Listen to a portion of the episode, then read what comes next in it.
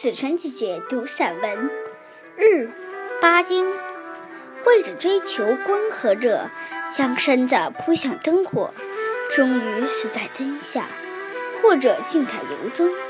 飞蛾是值得赞美的，在最后的一瞬间，它得到光，也得到热了。我怀念上古的夸父，他追赶日影，渴死在阳谷。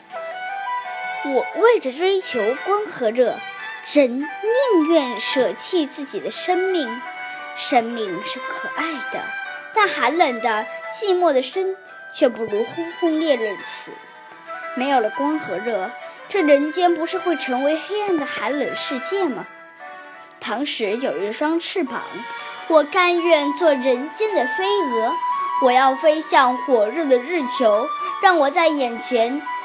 一阵光，身内一阵热的当，失去知觉，而化作一阵烟，一撮灰。倘使有一双翅膀，我甘愿做人间的飞蛾，我要飞向火热的日球，让我眼前一阵光，身内一阵热的当，失去知觉，而化作一阵烟，一撮灰。